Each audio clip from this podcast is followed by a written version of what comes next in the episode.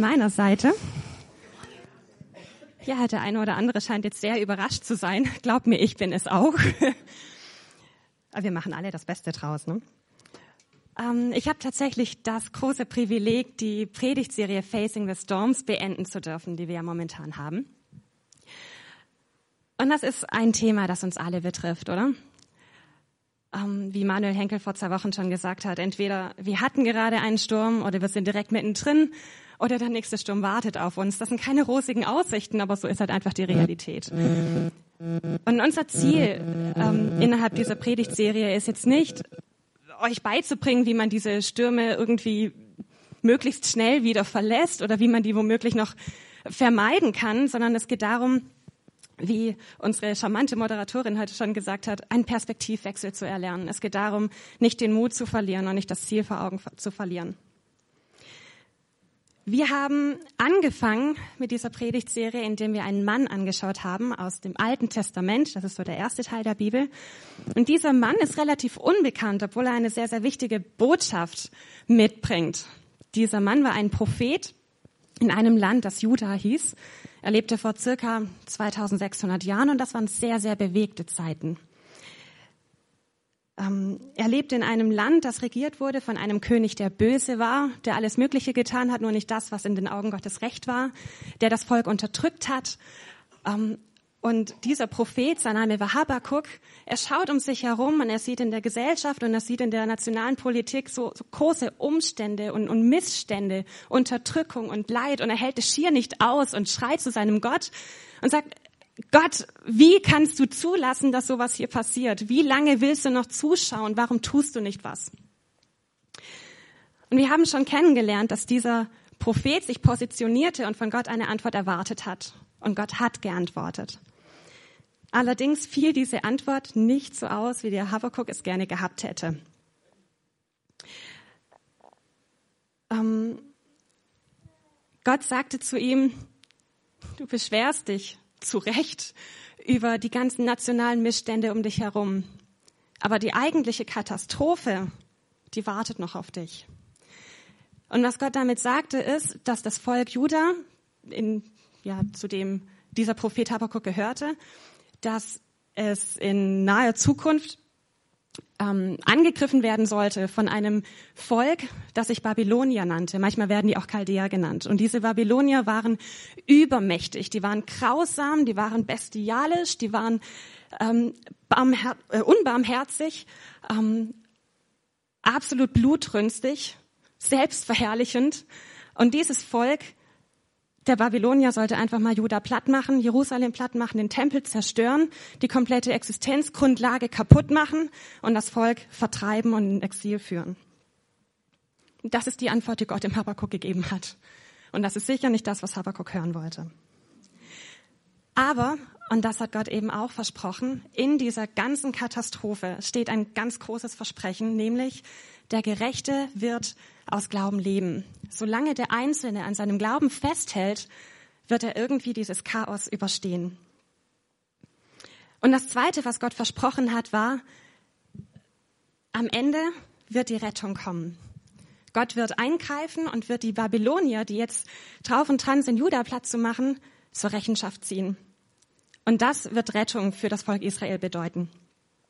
Wir wissen allerdings im Rückblick, dass es circa 70 Jahre gedauert hat, bis tatsächlich das Volk Israel aus dem babylonischen Exil wieder zurückkehren durfte. Also die Rettung, die Gott versprochen hat, die hat tatsächlich 70 Jahre gedauert.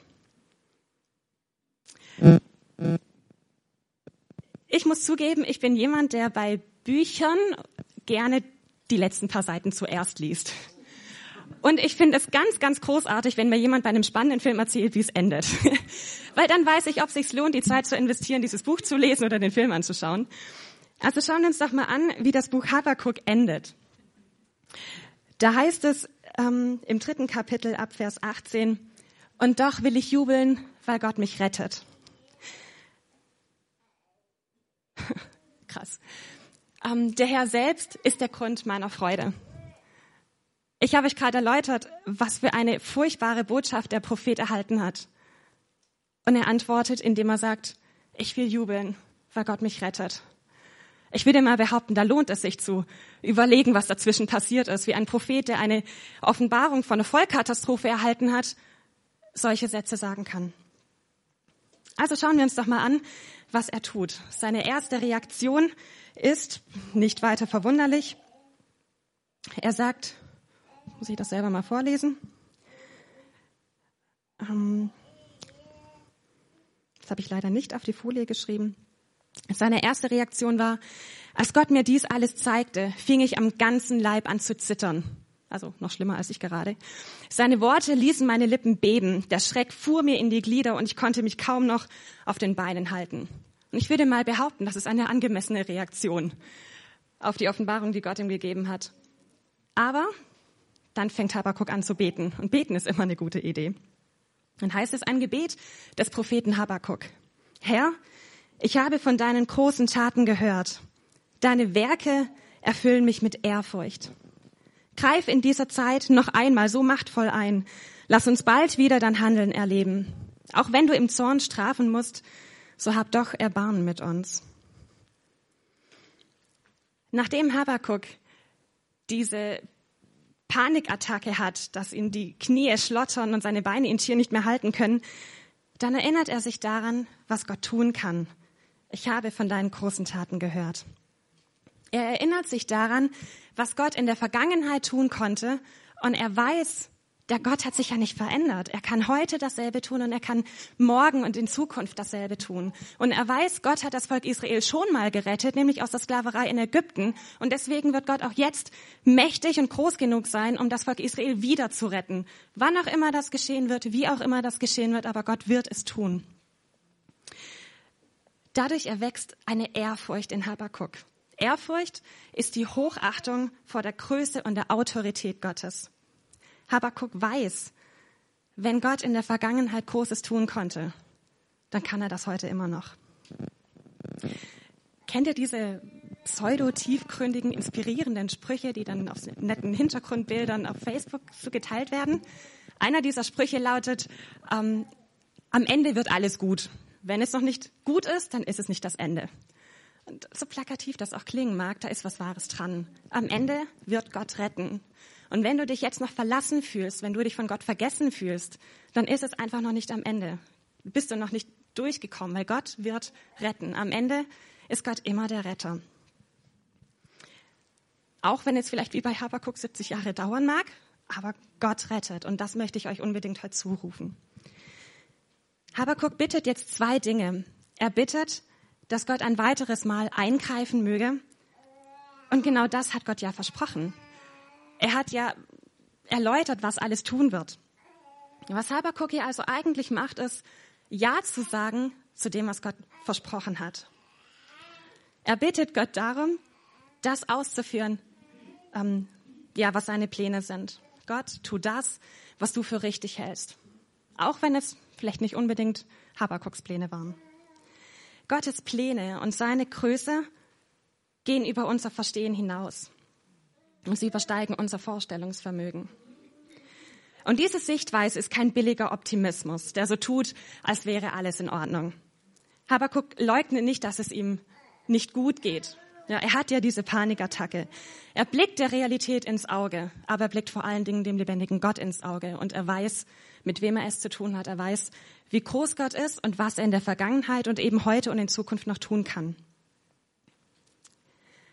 Und wie Manuel öfter sagt, Gott kommt spätestens rechtzeitig. Wir dürfen wissen, Gott rettet rechtzeitig.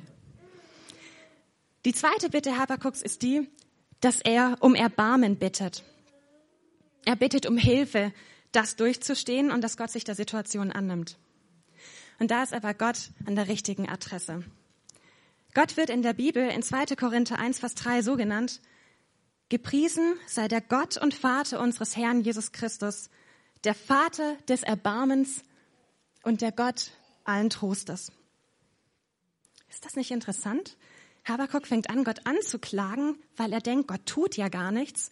Aber jetzt realisiert Habakuk, Gott tut tatsächlich was. Er greift ein, er ist ein mächtiger, ein handelnder Gott. Und der Trost kommt auch direkt von seinem Gott.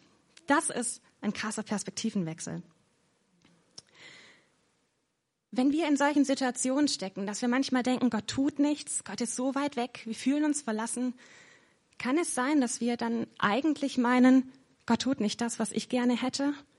Gott tut es nicht so schnell, wie ich es gerne hätte? Kann es sein, dass wir ihm nicht zugestehen, dass Gottes Pläne höher als unsere Pläne sind? Kann es sein, dass wir immer noch nicht begriffen haben, dass Gott kein, kein Wunschautomat ist, wo wir oben eine Gebetsmünze einwerfen und unten eine adäquate Lösung herauskommt? Der erste Punkt, den ich heute mitgeben möchte, ist, Gott rettet. Auf seine Art und zu seiner Zeit. Gott rettet. Und so wie ich das jetzt sage, klingt es vielleicht erstmal ernüchternd und vielleicht enttäuschend, aber das ist eine gute Nachricht, wenn, sagt, wenn ich sage, Gott hält sich nicht an unsere Pläne. Denn ganz ehrlich, unsere Pläne sind noch sehr beschränkt und es menschelt überall, oder? Wenn Gottes Pläne größer sind als unsere, dann ist das eine gute Nachricht. Denn ähm, Gottes Pläne gehen über unser Verständnis hinaus und aus der Perspektive der Ewigkeit sieht alles völlig anders aus. Gott interpretiert unsere Erlebnisse und Geschehnisse doch völlig anders, als wir es selber tun. So heißt es auch in Jesaja 55, meine Gedanken sind nicht eure Gedanken und meine Wege sind nicht eure Wege. Denn wie der Himmel die Erde überragt, so sind auch meine Wege viel höher als eure Wege und meine Gedanken als eure Gedanken. Dieser Gott ist mächtig. Und das möchte ich jetzt einfach im Weiteren ein bisschen mehr erläutern. Schauen wir an, wie Habakkuk ihn beschreibt. Von Theman her kommt er, der heilige Gott. Vom Bergland Paran zieht er heran.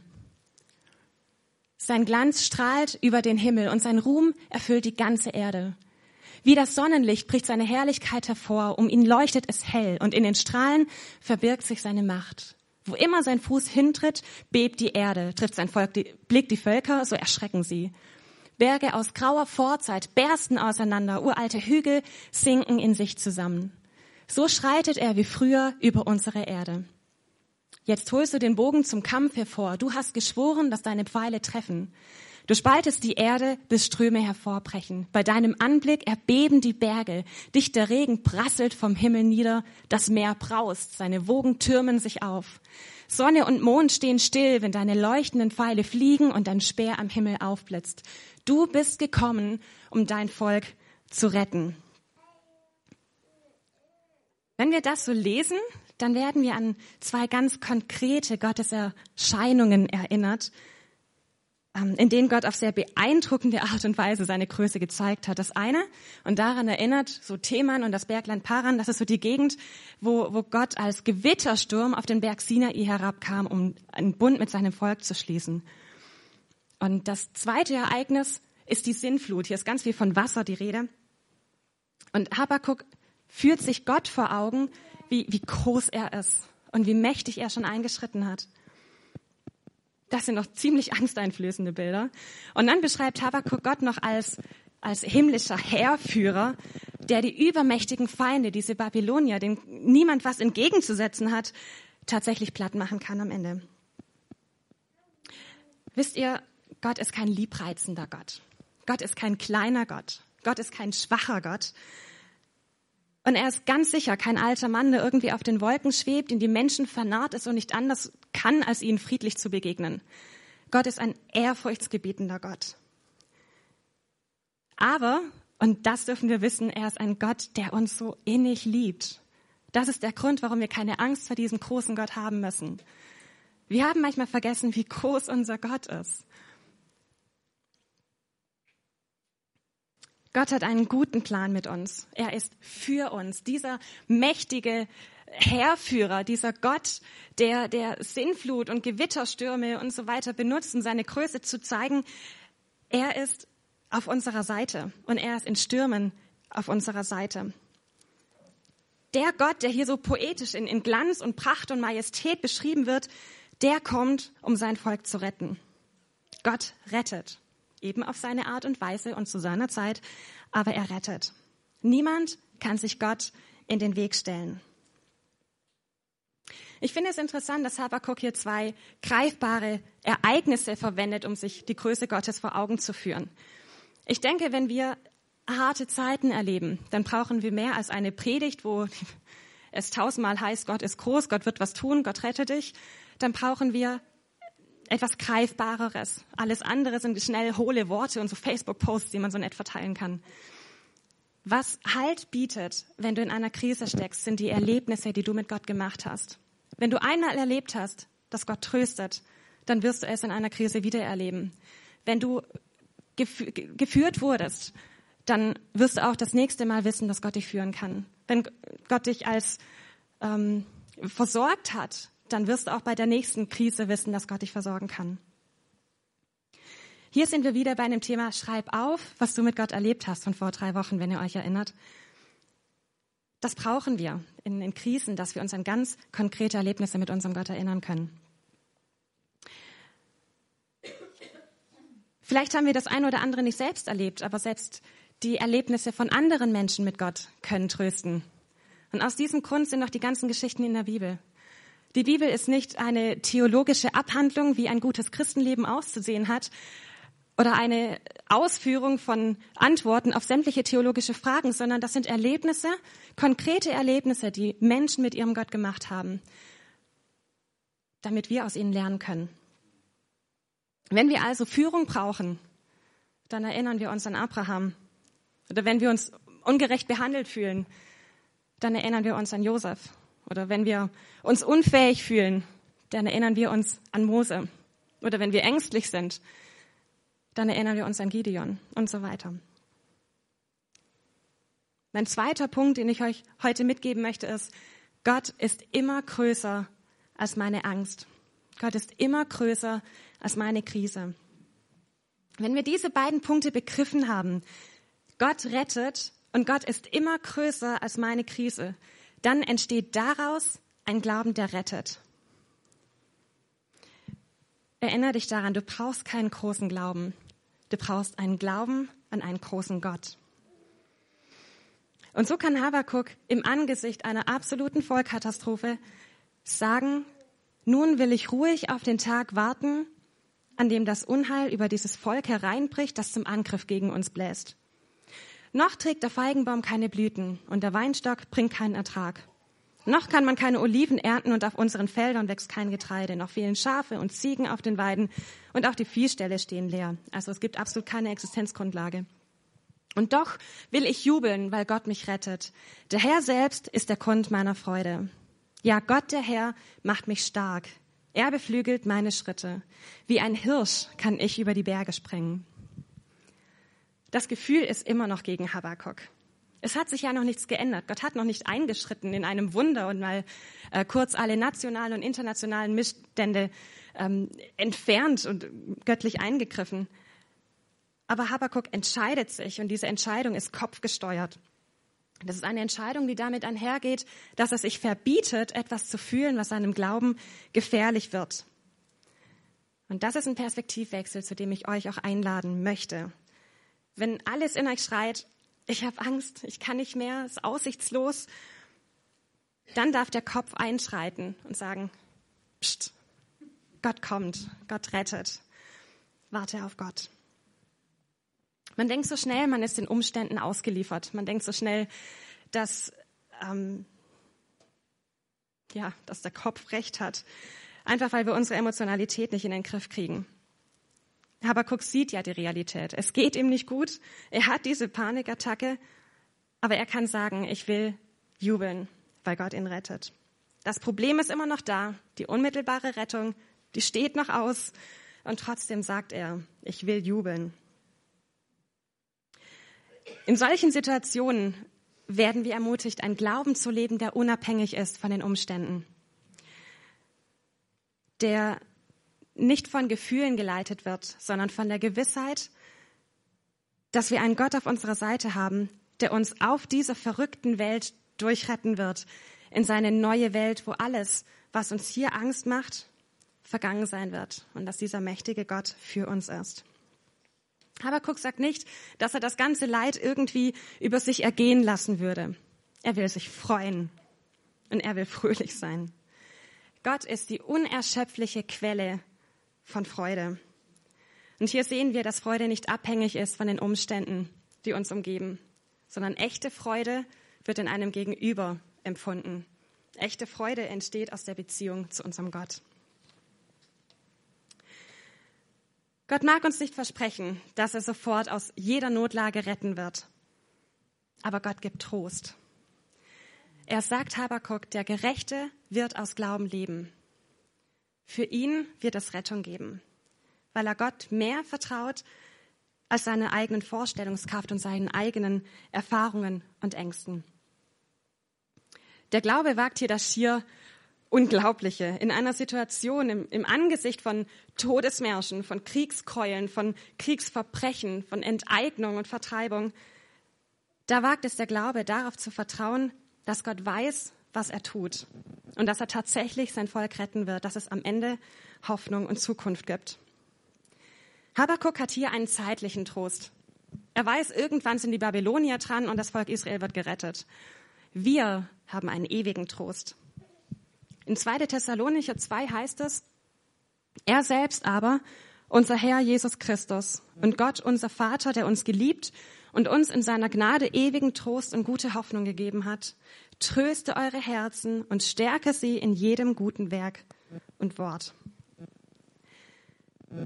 In Situationen, die viel zu schwer sind für uns, die viel zu hoch sind, zu erdrückend, wo wir emotional und mit, mit unserer Weisheit und unseren Lösungsansätzen am Ende sind, da dürfen wir merken, wir dürfen getröstet sein, weil Gott Trost gibt und weil ich glauben kann, dass Gott weiß, was er tut. Um aus einem Sturm zu kommen, muss man sich Gott unterstellen. Sich Gott unterzustellen heißt, über den Umständen zu stehen. Und damit wären wir beim dritten Punkt meiner Predigt. Gott ist die Quelle von Trost, von Freude und Kraft. Wir haben einen Gott, der unser Vater ist und der uns einen ewigen Trost gegeben hat, der hineinreicht bis in die Ewigkeit. Wenn ein Schicksalstsunami alles wegreißt, von dem ich denke, dass ich es doch unbedingt brauche und dass ich ohne dem nicht leben kann, dann dürfen wir wissen, Gott tröstet. Meine Hoffnung ruht auf dem, was kommt. Und wenn wir dort ankommen, ist alles Leid endgültig Vergangenheit. Ich kann dir nicht versprechen, dass du auf alle deine Probleme in deinem Leben eine sofortige, kurzfristige Lösung haben wirst. Aber ich kann dir versprechen, dass Gott immer Trost schenken wird. Für diejenigen von euch, denen das immer noch ein bisschen zu theoretisch klingt, da möchte ich von einem Mann erzählen, der genau das erlebt hat. Sein Name war Horatio Spafford. Er war ein bekannter Rechtsanwalt in Chicago und ein sehr engagierter und, und, ernsthafter Christ. Er hatte eine Gebetsbewegung für Geschäftsmänner ins Leben gerufen. Er war Sonntagsschullehrer. Er finanzierte Missionare. Also ein sehr, sehr ernst gläubiger ähm, Mann. Im Jahr 1871 gab es einen sehr heißen Sommer und aufgrund dessen war alles ausgetrocknet. Am 8. Oktober brach daraufhin ein Großbrand in Chicago aus. Viele Menschen starben, noch mehr Menschen verloren ihr Hab und Gut, mussten fliehen. Und einer von denen, der so ziemlich alles verloren hat, war Horatio Spafford. Er hatte sein Kapital in Immobilien angelegt und na, diese Immobilien gab es nicht mehr. Wenn ihr denkt, das war eine große Katastrophe, die eigentliche Katastrophe, die kam noch, zwei Jahre später. Er plante mit seiner Familie aus verschiedenen Gründen eine Überfahrt nach Europa.